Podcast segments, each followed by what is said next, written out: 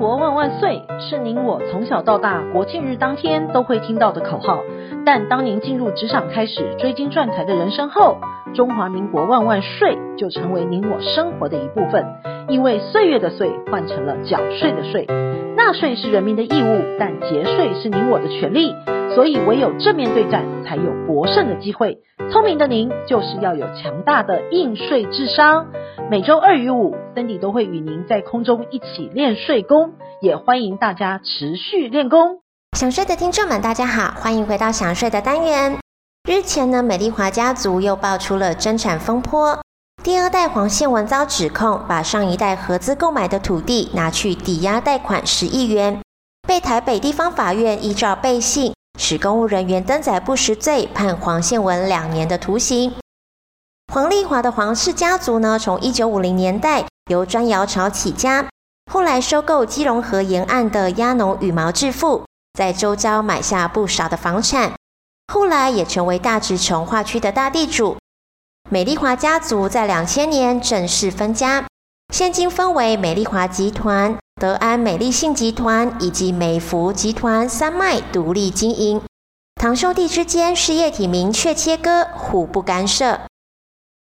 本次再度登上媒体版面的事件，是基于黄宪文的父亲黄顾龙和兄弟黄信忠、黄龙图分别在一九八七年、一九八八年以及一九九一年间合资购买位于新北市的土地，而黄宪忠明知父亲过世前留有遗嘱。写明土地是借名登记的，而且土地权状是由代书所保管，但他以所有权人的名义向地政事务所申请补发所有权状，再向上海银行办理设定最高限额抵押权十亿多元。黄宪文最终贷得八亿五千四百多万，且其中的七亿多元用来购买私人保单。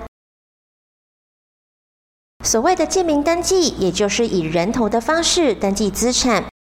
借名登记在台湾其实相当的普遍，经常发生在家人、亲戚与朋友之间，尤其是父母与子女之间的借名登记，大部分是基于亲子间的信赖与情谊，鲜少签立书面的契约，但事后常常会发现争议。请问您知道借名登记最大的风险是什么吗？答案就是财产无法拿回来。当我们把股票、不动产登记到他人的名下，对方可能会私自处分借名的资产，或者是以借名的资产方式设定抵押，借高额的款项作为私益的使用。那请问，对于已经借名资产，该如何进行保全呢？第一种是信托。运用信托登记的方式，反而可以将借名登记的资产，再以信托的方式，将管理处分权回到原出资者的手上。第二种是设定抵押权或者是职权，土地设定抵押权，股票设定职权，都是借名处分资产时的限制，但根本的风险还是在于借名登记本身就是个危险因子。第三种就是保存能证明自己是实际所有人的相关资料，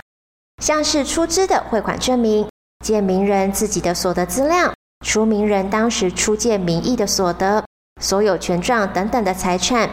以及借名人缴纳贷款记录、有利的对话证据。另外，像是相关家族证人的对话、证人录音等等的，也都可能成为有利的证据。最后就是预立遗嘱了。借名资产应在出资者的遗嘱中提示，或者呢是让借名者预立遗嘱，以避免人身风险发生时，可以让继承者有取回财产，或是让继承者应返还财产的法律文件。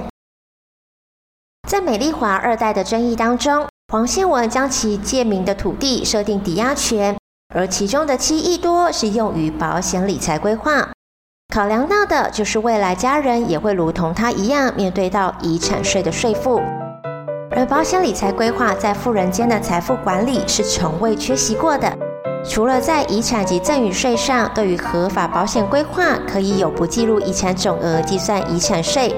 同时也具备了财产传承、保值增值、分散风险、合理节税、债务隔离以及慈善捐赠等等的优势哦。下周我们还有其他想睡专题与您做分享，本周的想睡专题，谢谢您的收听，我们下周空中见。